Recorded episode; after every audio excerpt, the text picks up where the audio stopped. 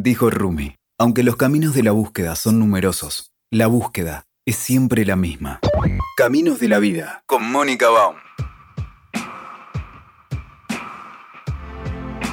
Excelente, la verdad que hoy vamos a tener una entrevista que para mí es muy, muy especial porque eh, de un tema que en términos más frívolos puede ser frívolo, lo vamos a abordar con una persona que tiene un bagaje y un sustento, una, una densidad, no solamente en el, en el, trabajo propiamente con la terapia, sino en su abordaje más racional, intelectual, más académico, si se quiere, muy, muy sólida. Y estoy hablando además con un argentino que es líder, que es, un, que es una referencia a nivel creo que mundial o por lo menos Hispanoamérica, de las terapias de vidas pasadas. ¿Cómo estás, José Luis? Hola, ¿qué tal, Mónica? ¿Qué tal? Estamos hablando con José Luis Cabouli, o Cabuli. Cabuli. Cabuli. Em, él de formación básica es médico cirujano. Eso nomás me huele a la cabeza, José Luis. ¿Cómo es esto de estudiar paramédico, después cirujano y después dejar todo y meterte en otra cosa completamente diferente. Resuminos ese, ese, esa trayectoria. Bueno, para mí fue muy sencillo todo, ¿no? Eh, cuando obviamente yo de chico quería ser médico, no se me ocurría otra cosa. Mm, terminando la carrera decidí hacer cirugía. Yo estaba, iba, en principio iba a ser clínico, ¿no? Pero cuando curso la materia de cirugía, a mí me impactó la velocidad ¿no es cierto?, con la cual se resolvían los problemas de los, de los, enfermos. ¿no? Entonces la, clínica era una cosa muy teórica que llevaba mucho tiempo y la cirugía era pim pam pum, ¿no es cierto? Abrir, sacar y cerrar. ¿no? Entonces eso me impactó y eso fue lo que me decidió a ser cirujano. Después hice cirugía plástica y finalmente llegué a la terapia de vidas pasadas. Ahora, cuando yo era cirujano, yo no tenía la menor idea de la terapia de vidas pasadas. Y yo pensé que iba a ser cirujano toda mi vida pero además cirujano plástico. Si hay algo que, que, uno, digo nuevamente con el pensamiento básico de la gente común, si uno relaciona cirujano plástico es, ay, que mal me veo, corregime la nariz, tipo, más con lo, con, casi con lo superficial, con, con cuestiones psicológicas de inseguridad, no sé, te enumero así lugares comunes. Sí, pero eso es una... Y nada que ver. Eso es una parte de la cirugía plástica, que es la cirugía estética, pero la ah, cirugía plástica fundamentalmente es reconstructiva, reparadora. Reparadora, es cierto. Entonces yo me dediqué más a la parte reparadora. ¿no? Eh, hay todo un... Es muy amplio el campo de la cirugía, porque vos imaginate todos los accidentes, mutilaciones, tumores, cáncer, todo eso, y que dejan secuelas importantes, y eso lo resuelve la cirugía plástica, en la mayoría de los casos. ¿no? Entonces yo estaba en esa, en esa especialidad y dentro de la especialidad una, una subespecialidad que era la microcirugía. que eran las anastomosis microvasculares. Bueno, ¿y eso dónde, dónde se ubica? ¿Dónde ¿En qué parte del cuerpo se hace eso? Claro, cuando tenés que, por ejemplo, hacer trasplante de tejidos y tenés que unir una arteria con otra arteria, pero estamos hablando de arterias de 2 milímetros de diámetro a lo mejor, ¿no? Entonces todo eso se hacía bajo microscopio, o sea, sigue haciendo. Claro. Entonces, resumiendo, mientras yo estaba como cirujano, yo estaba full con eso. ¿no? Y no me imaginaba otra cosa.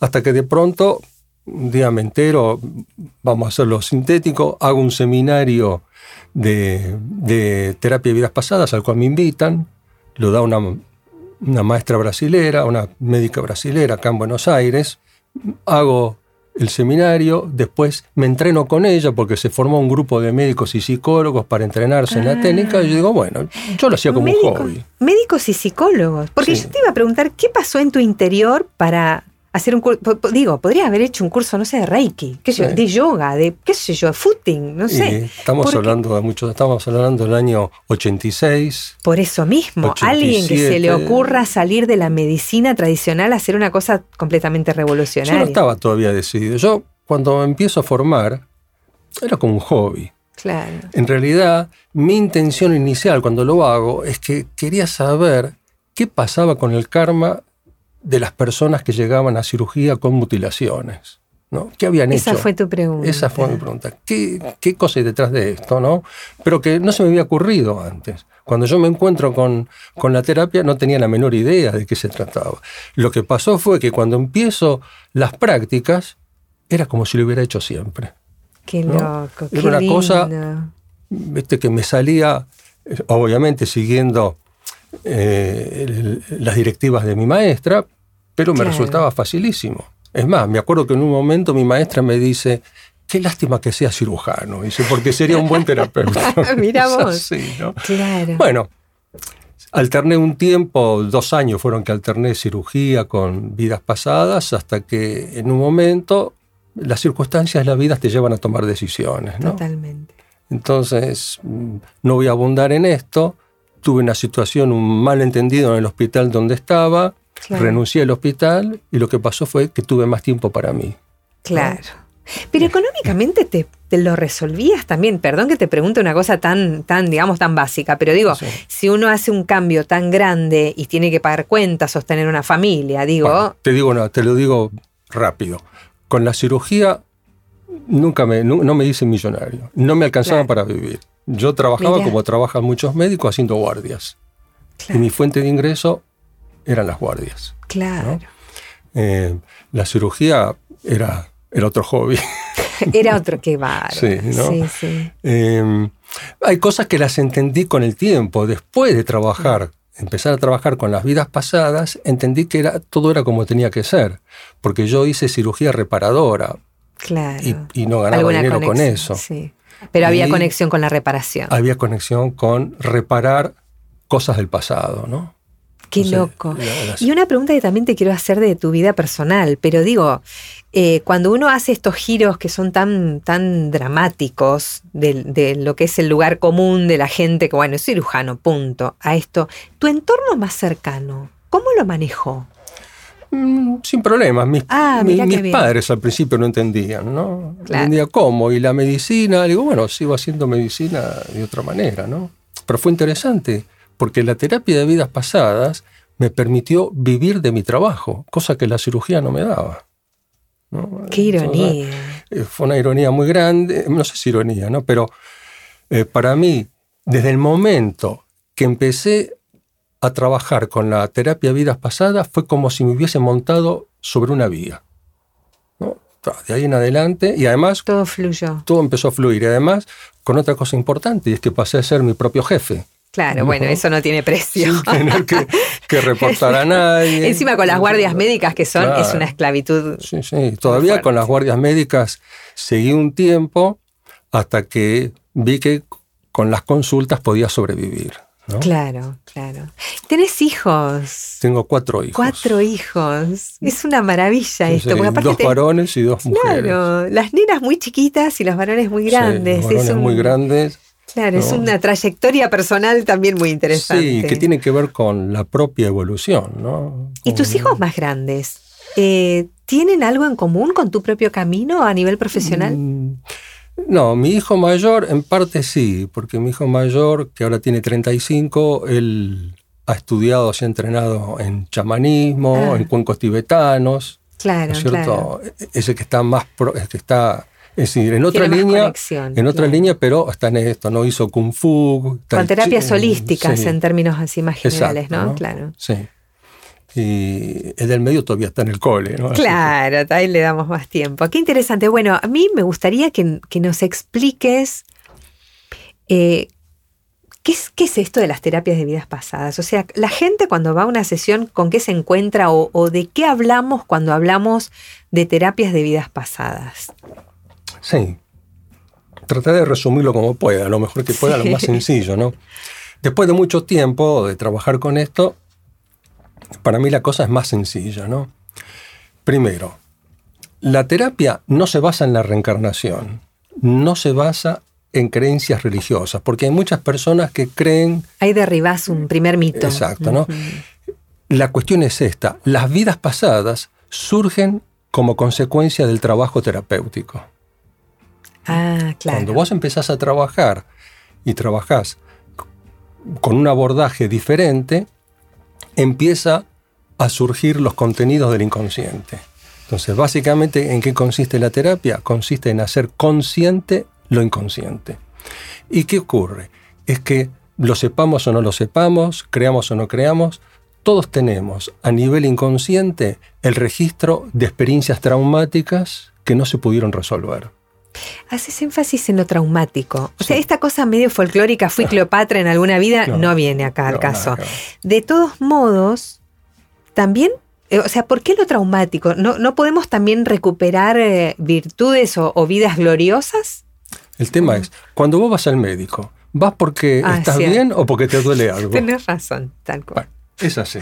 Eh, cuando una persona viene a la terapia, viene porque está mal. O porque no puede ser feliz, porque tiene miedo, porque siente angustia, porque está bloqueada, porque tiene problemas familiares, porque tiene conflictos de pareja, porque tiene miedo al compromiso, porque tiene una fobia, en fin. Y eso no viene de una experiencia linda. Tal cual. Eso viene de experiencias traumáticas, que no están resueltas. Y no están resueltas ¿por qué? Porque para el alma el tiempo no existe. Entonces, cualquier cosa que ocurrió hace 50.000 años acaba de ocurrir. Lo que te pesó en la infancia cuando tenías 5 años acaba de ocurrir y todavía está sucediendo. Esto, esto para mí es este concepto cuando lo empecé a entender. Digamos, los físicos cuánticos están hace unos años hablando de esto, pero digo, cuesta bastante entenderlo en este tipo de, abordajes. Pero bueno, yo a veces digo, cuando nos ponemos a hablar de un recuerdo de alguien que queremos y que se murió, se nos llenan los ojos de lágrimas. Es porque este sentimiento no se ancla en un recuerdo, se, se, ancla en una realidad que nos atraviesa. Entonces, una realidad emocional. Claro, eso existe todavía. Eso existe, porque recién acaba de ocurrir. Y no lo pudiste resolver, porque cuando eh, vos tenés una experiencia dura, no hace falta que sea vida pasada, en tu infancia. Totalmente. Eso es, otro gran, otra gran diferencia. No necesitamos remontarnos a, si fuimos en algún momento algún otro verdugo, algún ser malévolo. Te pasó algo, tuviste una experiencia dura en la infancia y sobreviviste a eso. Lo que en, el momento que ocurrió la cosa, trataste de sufrir lo menos posible. Te bloqueaste, lo apartaste, te dividiste para sobrevivir. ¿No es cierto? Pero ¿qué pasa? Seguiste adelante, murió tu papá, tu mamá, te dejaron, te abandonaron, te dieron una paliza, te violaron, lo que sea. Hiciste lo que había que hacer para seguir adelante. Entonces, eh, ¿qué ocurre? Seguiste adelante. Sí, sí, sí. Pero hay una parte de tu ser que se quedó ahí. Las emociones todavía están ahí, el dolor todavía está ahí. Es decir, lo que estamos, lo que finalmente hoy nos está perturbando es lo no sentido en el momento que ocurrió el hecho. Porque te están pegando, te están castigando y tratás de hacer lo posible para sostener eso, para soportar eso y salir de ahí. ¿no? Pero todo lo que sentiste en el cuerpo y lo que pasó a nivel emocional, que no pasa por la conciencia, quedó grabado a nivel inconsciente. Y eso por algún lado tiene que salir. O sea que estas terapias se podrían utilizar para abordar o tratar de, resolver o entender o sanar cuestiones que nos han pasado no solo en esta vida, en, una vida anterior, sino en esta misma. Sí, de hecho, con la terapia trabajamos todo. Claro. Trabajamos lo que aparece. Ah, muy bien. ¿Cómo es una sesión? Bueno, en la sesión, ¿no es cierto? Trabajamos a partir del síntoma que trae el paciente. Claro el síntoma, que puede ser dolor, que puede ser miedo, que puede ser angustia, que puede ser una fobia. ¿Qué pasa? Lo que yo entendí después de muchos años es que el síntoma viene de la experiencia en la cual estás atrapado. Claro. Que no terminó todavía. Qué lindo término esto de atrapado, porque vos también lo usás atrapamiento como, como un, sustantivo que es todavía más complejo, más abarcador, me parece. Pero uno se siente encerrado y no sabe cómo salir. Exactamente. Es, claramente, por eso salimos a buscar ayuda. Así es. Eso me llevó muchos años hasta que entendí, porque imagínate, en 30 años le fui dando vuelta a las cosas, me ayudó mucho la física cuántica. Claro, maravilloso. Es decir, leyendo así por encima, pero para entender conceptos básicos, ¿no? Entender que todo es energía, entendiendo que no existe el tiempo, porque en realidad es una unidad, espacio-tiempo, ¿no? Entender que todos estamos interconectados de alguna manera. Qué fuerte que es esto, sí. Y entonces fui entendiendo que, por una parte, no existía el tiempo entonces, por eso las vidas pasadas nos están afectando ahora, porque no son pasadas. Es decir, son pasadas desde, el punto, de vista, desde el punto de vista del cuerpo físico, pero desde el punto de vista del alma, eso está ocurriendo ahora. Y estamos atrapados cuando, cuando hay una experiencia que no se puede resolver, una parte de la conciencia y de la energía queda atrapada en eso. Queda atrapada. Como si la experiencia continuara eternamente. Siempre ahí. Siempre, hasta que la resolves. Entonces, no tenemos conciencia de eso, pero la experiencia se manifiesta a través de efectos, de síntomas en la vida cotidiana. Tal Entonces, si vos, lo típico, lo clásico, si una persona no puede entrar al ascensor porque siente que se ahoga y que se va a morir, el ahogo, la sensación de asfixia, de muerte inminente, viene de la experiencia en la cual está atrapado. Claro. Pero entonces hay que llegar a esa experiencia. hay que llegar a esa y esto es lo que se hace en una sesión, tratar de llegar a esa. Y llegamos, mm, ahí a tu pregunta, ¿no? ¿Cómo llegamos ahí? llegamos a partir del síntoma. Cuando una persona, suponte, viene y me dice, no, porque cuando voy a entrar al ascensor siento que me ahogo, yo le pido que mm. vaya a ese momento, que sienta el ahogo. Y entonces cuando empieza a sentir el ahogo, ¿qué hacemos? En lugar de sedarlo, de calmarlo, lo profundizamos. Cuando la persona empieza a sentir el ahogo, empiezan a aparecer otras sensaciones en el cuerpo. Y cada vez que va apareciendo una sensación, aparece otra, aparece otra, y de pronto la persona está en otro lado. Claro, no hace falta hacer la regresión, porque también hay un mito ahí, ¿viste? De la nos hipnotizan y nos llevan a no sé qué cuál siglo de hace mil años y estamos ahí y entonces hay mucho prejuicio también ahí. Uy, voy a perder el control que van a hacer conmigo. No, no haces, la gente no. pierde el control de su propia conciencia. Nunca trabajé con hipnosis, ni siquiera sé cómo se hace, ¿no? Qué loco. Entonces, eh, se trata de ¿no es cierto? Simplemente sentir el síntoma, sentir el dolor, la sensación, lo que sea, ¿no? Porque ya estás ahí. Justamente no hay riesgo de quedarte en el pasado porque el pasado no existe. Qué no hay viaje en el tiempo. En realidad ya estás ahí. Ya estás atrapado. Nunca te fuiste, estuviste atrapado ahí. Toda la vida estás atrapado ahí. Entonces lo mejor que te puede pasar es salir del atrapamiento. ¿no? Claro, ¿y qué técnica utilizas para llegar a eso? O sea, la conversación, eh, alguna, no sé, alguna meditación en especial. No, nada. la conversación. la conversación previa para definir lo que se va a trabajar. Ajá, eso tiene que estar como definido. Hay que definir qué es lo que se necesita sanar, porque no es bueno, quiero ver si una vida, si existen las vidas pasadas. Claro. Quiero ver Hacer turismo. Sí, si fui Cleopatra, no, pasa por ahí, ¿no? no se puede hacer por curiosidad, porque eso para el alma no significa nada. Lo que, lo que tiene valor para el alma es lo que está sintiendo ahora en el cuerpo. Y en general el síntoma negativo es el que te da las señales de dónde tenés que trabajar. Porque el síntoma viene de la experiencia. Entonces el síntoma es una síntesis de la experiencia. Claro, el síntoma es una síntesis de la experiencia. Entonces, el síntoma me está diciendo, ahí está pasando algo. Además, es muy sencillo. Es claro, es muy sencillo para mí. ya lo creo. lo que pasa es que esto es mi cotidianeidad, ¿no? Entonces, yo no me pongo a pensar en todo esto. Yo hablo con la persona, charlamos un rato, qué es lo que necesita sanar, tomar contacto con sus emociones, le pido que se recueste, que cierre los ojos, que lleve su atención ahí. Y, por ejemplo, suponte una persona que viene y me dice, me, tengo dolor en el estómago, ¿no? Claro. ¿Y cómo es el dolor? Y es un dolor punzante, como si fuera qué cosa, como si tuviese un puñal clavado. Cuando te dicen eso, ya está ahí. Bueno, ¿y dónde estás cuando tenés el puñal clavado? ¿Dónde estás? Acá no estás. Sí, sí, sí, acá no hay ningún puñal, tal cual. Y ahí empieza la experiencia. ¿no? Entonces, a partir de ahí, lo que yo hago es ayudar a la persona a revivir la experiencia. Porque no se trata que yo le voy a contar un cuentito. Tal cual. Y no se trata que la persona me cuente un cuento. Porque si yo te digo, ah, sí, porque una vida pasada me ahorcaron, eso no pasa nada. Es una la cuestión es que estoy en la horca, tengo que sentir que la cuerda me está cerrando el cuello, que no puedo respirar, que se me cierra la tráquea, que se cierra la laringe, que se rompen las vértebras. Es duro. Eso te iba a preguntar, porque a mí yo me encuentro con cierta frecuencia con gente que está como interesada en, en trascender el consultorio del médico clínico y buscar por otros caminos.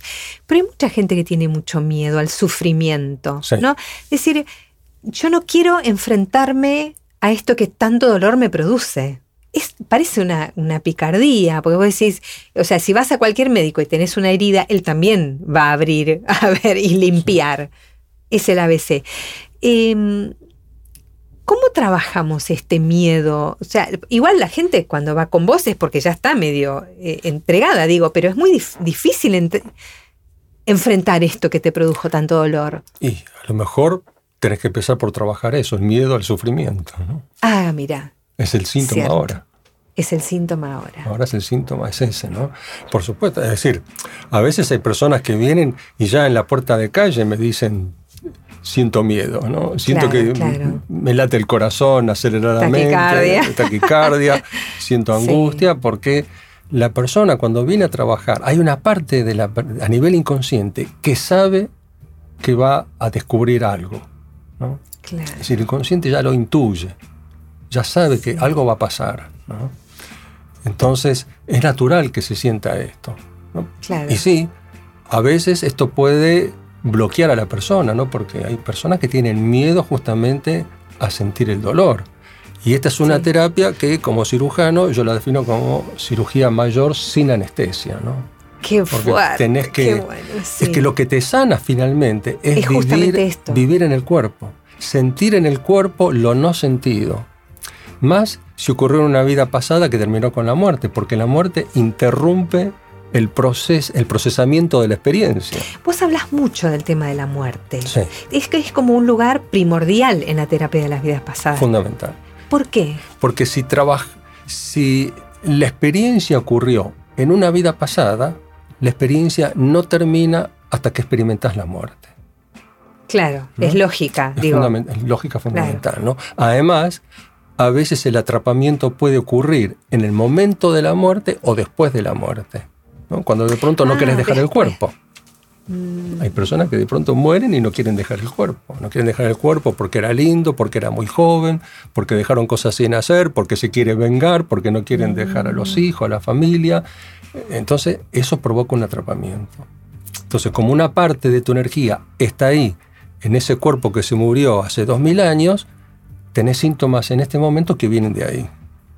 qué Y hasta- entonces, por eso es fundamental terminar con la muerte. Además, la muerte produce, la experiencia de la muerte produce otro efecto.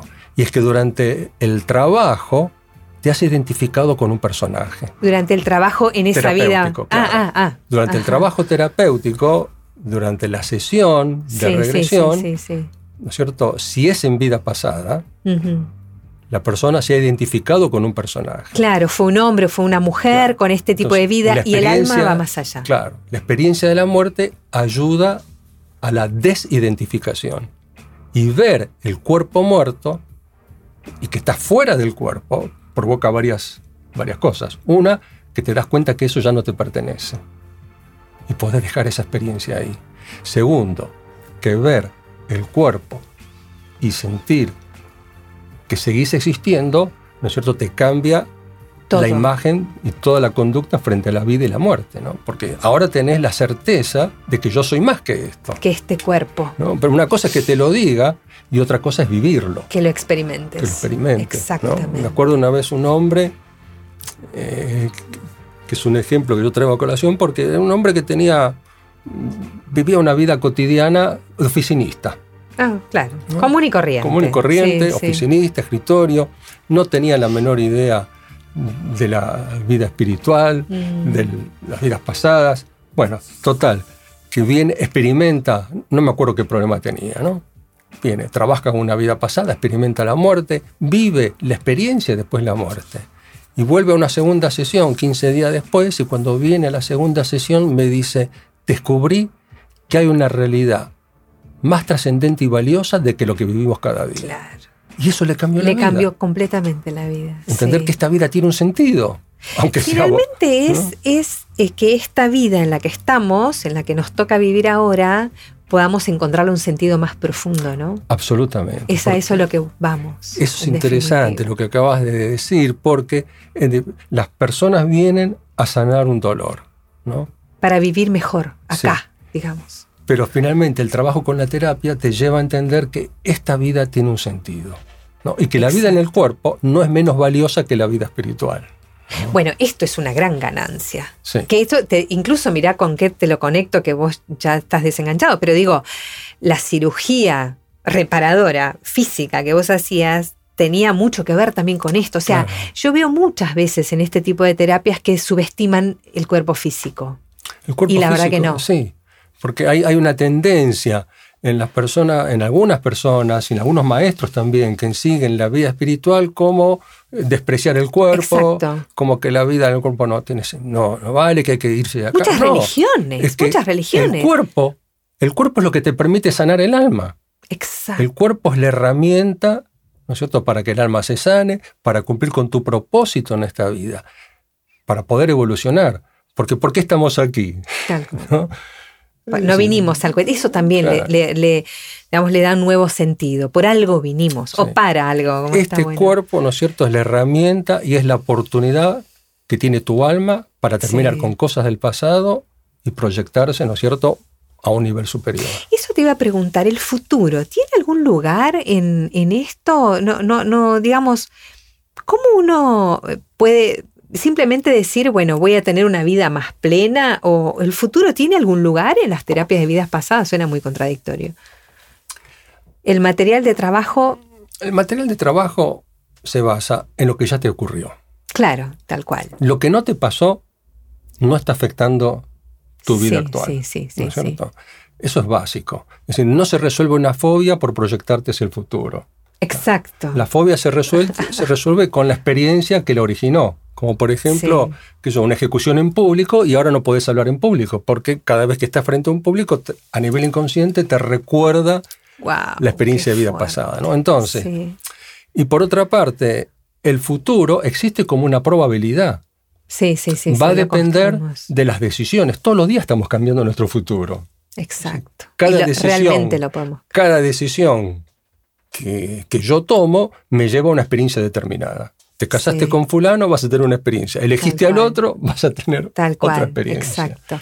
Te quiero preguntar un tema que está bastante de moda en términos, digamos, de, la psicología también más comunes. Hablar del tema de los mandatos, porque vos hablas mucho de, de, lo traumático y cuando fuimos criados con, con ciertos mandatos, los tenemos tan naturalizados que no necesariamente tienen un lugar traumático, sin embargo nos pueden bloquear profundamente. ¿Qué lugar ocupa esto en la terapia de vidas pasadas? Esto es fundamental porque lo que estamos haciendo, como te dije al principio, estamos haciendo consciente lo inconsciente. Entonces, a nivel inconsciente tenemos registro de experiencias traumáticas, pero también tenemos registro de las cosas que se dijeron en esas experiencias. De lo que dije yo, de lo que pensé yo, de lo que dijeron otras personas de lo que decían tus papás en tu infancia, de lo que decía la maestra en el cole, lo que decía el sacerdote en la iglesia. Y todo eso funcionan como programadores. Todo eso queda grabado a nivel inconsciente, vos ya no te acordás de eso y a lo mejor estás cumpliendo, estás, eh, estás eh, de alguna manera actuando de acuerdo a estas órdenes que están en el inconsciente. Son como, eh, uno diría, órdenes poshipnóticas. Ah, qué loco. Los mandatos provienen de frases que dijeron otras personas, pero también de pensamientos y conclusiones nuestras que no pasaron por la conciencia. Ahí, ahí le das como un toque muy personalísimo todo, porque es esta cosa que uno dice, yo me crié igual que mi hermana, con los mismos padres, con me lleva un año, qué sé yo, y tenemos vidas completamente diferentes. O sea que finalmente hay como un ámbito súper personal donde uno también tomó decisiones, ¿no? ¿Y qué tiene que ver con lo que hemos traído? tomamos decisiones dentro del útero. Tomar decisiones dentro del útero. Tomamos decisiones dentro del útero. Suponete que sos, sos mujer, estás dentro de la panza de tu mamá y resulta que tus padres esperan un varón. ¿No? Entonces, y quieren un varón. Entonces estás ahí adentro y dices, ¿y ahora qué hago? ¿Qué tengo que hacer para que mis padres me quieran? La respuesta a eso es una orden que va a quedar grabado en el inconsciente, porque cuando salís del útero ya no te acuerdas, nadie se acuerda de lo que No, pasó dentro, cual. pero estás tomando decisión, entonces, voy a ser buena, me voy a portar bien, voy a obedecer, voy a hacer todo lo que diga papá, Tal cual. Voy a agradarlos para que, me, para que me quieran. Y eso se traslada a tu comportamiento en la vida adulta. Claro. Siempre complaciendo. ¿Por qué? Porque viene una decisión tomada intraútero. Qué El bebé toma decisiones dentro del vientre para sobrevivir. La, la respuesta, la pregunta es ¿qué tengo que hacer? Claro, claro. ¿No? ¿Qué tengo que hacer con eso? ¿Qué ¿Qué tengo, que, que hacer? hacer? ¿Qué puedo hacer? Claro. Vos cuando mm, eh, en este último, creo que es tu último libro, ¿no? El, este que publicaste, Sí. que, que me lo estoy devorando, tendría que haberlo terminado antes de la entrevista o hacerte cinco entrevistas. Esa es la otra opción. Pero vos hablas de un nuevo paradigma. Esto es incluso dentro de la terapia de vidas Dentro de de pasadas. vidas. ¿De qué se trata esto? Y se trata eh, de que cuando yo comencé mi formación hace ya eh, 30 años atrás, ¿no es cierto? ¿Cómo andamos de tiempo? Y ya Ahí. estamos Bueno. ay, ya estamos medio cerca, pero va, vamos a seguir un rato más. Esto. Cuando yo comencé eh, a entrenarme y los primeros años de trabajo con la terapia de vidas pasadas, yo entendía las cosas de una manera. ¿no? Hacía lo clásico, que era hacer una relajación, Claro. una inducción, el viaje en el tiempo, es decir, una serie de cosas, ¿no? Hasta que poco a poco, a través de las experiencias de los pacientes, contacto también con otros maestros y experiencia con el chamanismo y con la física cuántica, empecé a entender las cosas de una manera diferente. Entonces, hoy, ¿qué es lo que entiendo? En- lo que no sabía antes, que el tiempo no existe, que no hay viaje en el tiempo, por lo tanto no hay ni regresión, aunque sigamos hablando, no hay regresión, claro. no hay progresión hacia el futuro, todo está aquí ahora. ¿no? Todo Entonces, permanece. todo está aquí y ahora y además está sucediendo todo al mismo tiempo. Entonces, cuando el paciente viene con un problema determinado, el paciente ya está, ya En está en una lugar. experiencia, nada más Sí, que no sí, lo sabe. Sí, sí. ¿no? Claro. Entonces, este es el paradigma nuevo que digo yo, que no hay viaje en el tiempo, ¿no es cierto? Y que estamos atrapados en una experiencia que todavía está sucediendo. Por lo tanto, la esto cambia todo el abordaje, porque ahora no tengo que viajar atrás, no tengo que, sino que tengo que traer a la conciencia física lo que ya está sucediendo a nivel inconsciente. Y eso te cambia todo. Te porque cambia en dos todo. minutos, Sí. en dos minutos la persona está en Yo otro te iba a preguntar, ¿hace falta muchas, tipo como la terapia tradicional que uno va y va y va? ¿Uno necesita hacer como un tratamiento con No. vos? No. No. Eso también lo fui aprendiendo con el tiempo. Las personas vienen, en general depende del problema de cada uno. Claro. Pero hay personas, para que tengas la el promedio, la mayoría de las personas hacen entre una y cuatro o cinco sesiones por año. ¿eh? Hay personas que hacen a veces con una o dos sesiones para un tema puntual puede ser suficiente, ¿no? Porque acá trabajamos puntualmente cada cosa. Claro, no, No, es cuando yo era chica mi papá, no. No. es Acá es como el, viejo concretas. dicho, muerto el perro se acabó la rabia. ¿no? Entonces, te ahorcaron una vida pasada frente al público, terminaste con eso, ya está, se fue el miedo. ¿Por qué? Porque es, es básico, una cosa es tomar decisiones desde el miedo o desde la culpa y otra cosa es tomar decisiones desde la seguridad y la serenidad interior. Eso es lo que produce el cambio. Trabajamos cosas puntuales.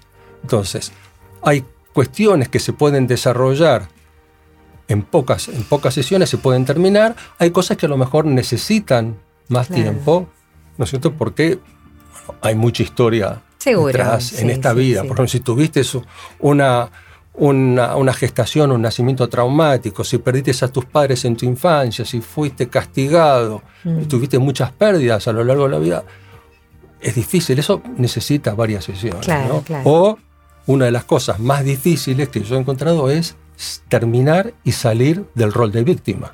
Uh, qué fuerte. Eso es una de las cosas más difíciles, porque la víctima obtiene beneficios por eso. Mientras sos víctima no sos responsable de nada. Totalmente. Y la terapia Es esta muy te obliga, te lleva, ¿no es cierto?, A salir de ese lugar. a salir Sí, de no. ese lugar. Y eso es difícil. Entonces esas personas a lo mejor van a necesitar más sesiones. Pero son muy pocas las personas a lo largo de muchos años que han hecho más de cinco o seis sesiones. Además ocurren cuando uno se hace grande, Claro. pasan cosas increíbles, como por ejemplo que he tenido un par de, de pacientes que vinieron a tomar la segunda sesión 20 años después. ¡Wow! ¡Qué bárbaro! Eso pasa cuando crecemos. Claro, claro, eso. ¿Y vos te acordás de ellos? Bueno, ellos Sí, se acuerdan de vos, sobre todo, porque debe haber, si vuelven, es que tuvo un impacto. Una vez, una mujer, 23 años después de la primera sesión, ¿no? Y me Qué dijo, fantástico. dice, lo que pasa que en aquel momento, dice, yo creí que tenía todo resuelto, ¿no? Claro. Y esta es otra pregunta que uno a veces desde la soberbia cree, ¿yo Eso. puedo ir y preguntar o, o ver por otra persona? Tipo, ay, porque tengo este marido, ay, porque mi hijo no sé cuánto, o porque mi mamá. Claro, pero siempre Ahí estamos otra vez en víctimas. centrándote en vos. Mm, Por eso cuando, es muy típico eso. Entonces, cuando una persona viene con esto, la pregunta es, ¿qué sentís cuando tu hijo no te hace caso? ¿Qué Claro. sentís cuando tu marido te trata mal? ¿Qué sentís cuando tal cosa? ¿no? Entonces, y siento rabia, impotencia. Entonces, no trabajamos con el hijo, con el marido, con la madre. No, trabajamos la rabia, la impotencia, ¿no es cierto? La angustia, y eso te lleva a la experiencia, ¿no? En definitiva, A sanar uno ¿qué nuevamente. te llevó a tener este marido, este hijo? Claro, exacto. ¿Para qué? Qué bárbaro. José Luis, vos también trabajás en la formación de nuevos terapeutas. ¿Cómo, qué, qué, qué hace uno cuando uno quiere ir a estudiar de esto? Sí, bueno, en principio, ¿no es cierto? Yo durante muchos años hice la formación aquí, ya no la hago la formación aquí. Lo Ah. que sí hago es un curso básico, un curso introductorio. Ajá. No hago la formación, porque como estoy a caballo entre Argentina y España, y la formación son tres módulos de ocho días cada uno, Claro. son 180 Un horas. Sí, sí, sí. Entonces, en la formación aprendes la- toda la técnica, empezamos por lo básico, pero fundamentalmente se aprende como en la cirugía, ¿no? Se aprende en forma vivencial. Claro. Tenés que trabajar como terapeuta y como paciente en forma alternativa. Se trabaja por parejas, Mm, uno hace de terapeuta, el otro hace de paciente y después cambian los roles, ¿no? Porque tenés que experimentar. Primero tenés que experimentar la terapia en vos. Y segundo, cuando empezás a trabajar con terapia de vidas pasadas, vas a necesitar hacer terapia más que nunca. ¿no? Porque te vas a encontrar... Más terapia de vida pasada. Con, no, con O- vos, con Ajá, el claro, claro, claro. El terapeuta, cuando empieza a trabajar con vidas pasadas, se va a encontrar con cosas muy duras. Y a Consigo veces- mismo, sí. Claro, con los pacientes. Con los pacientes. los pacientes lo van a enfrentar a cosas que no tiene resueltas. ¿no? Y Hay, hay cosas, hay, hay escenas que son muy conmovedoras, muy traumáticas, que a veces el terapeuta entra en pánico, ¿no? porque el, pa- o el terapeuta empieza a sufrir con el paciente. Entonces tenés que estar preparado para eso, tenés que haber pasado primero, haber resuelto tus miedos, tus angustias, ¿cierto? Para poder acompañar a una persona en el trabajo. Yo corro con ventaja porque fui cirujano. Qué bárbaro. Claro, Entonces, eso te iba a preguntar, ¿hay que tener alguna preparación para hacer este tipo de...? No, no una prepara- el, el entrenamiento es parte de la preparación. Claro, Pero el hecho de haber sido cirujano eh, te da un da, una- plus da un plus. ¿Por qué? Porque como cirujano uno hace lo que se denomina la disociación instrumental. ¿No? Cuando estás con un paciente con la panza abierta y está saliendo sangre, no podés estar temblando ahí. No Claro. podés estar pensando o sufriendo con el paciente. Tenés que actuar, ¿no? Es cierto. Entonces, eh, a mí, por eso la todo es como tiene que ser. Sí, sí. la sí, cirugía sí, me sí, preparó para hacer este trabajo, ¿no es cierto?, de mucha paciencia, en particular la microcirugía, porque eran horas trabajando con el microscopio. ¿no? Entonces, eso ayudó a dar una estructura a la técnica y a enseñarla de una manera. ¿no? Qué fantástico.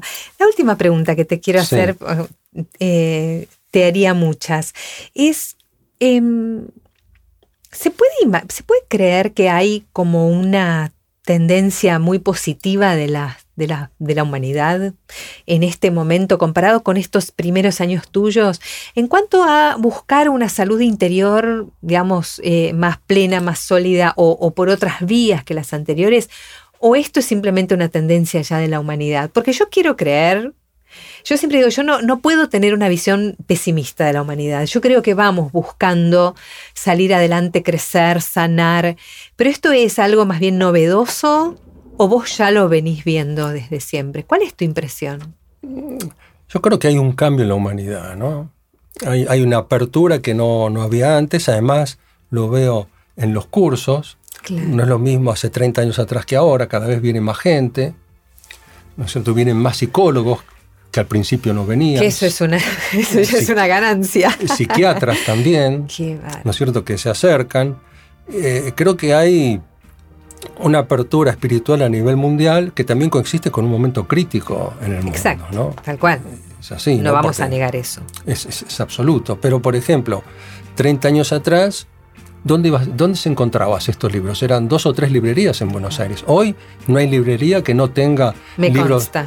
libros de autoayuda, Sí. de terapias alternativas, ¿no es cierto? De distintas herramientas, ¿no es cierto? Sí. Todos, en todos lados encontrás estos libros.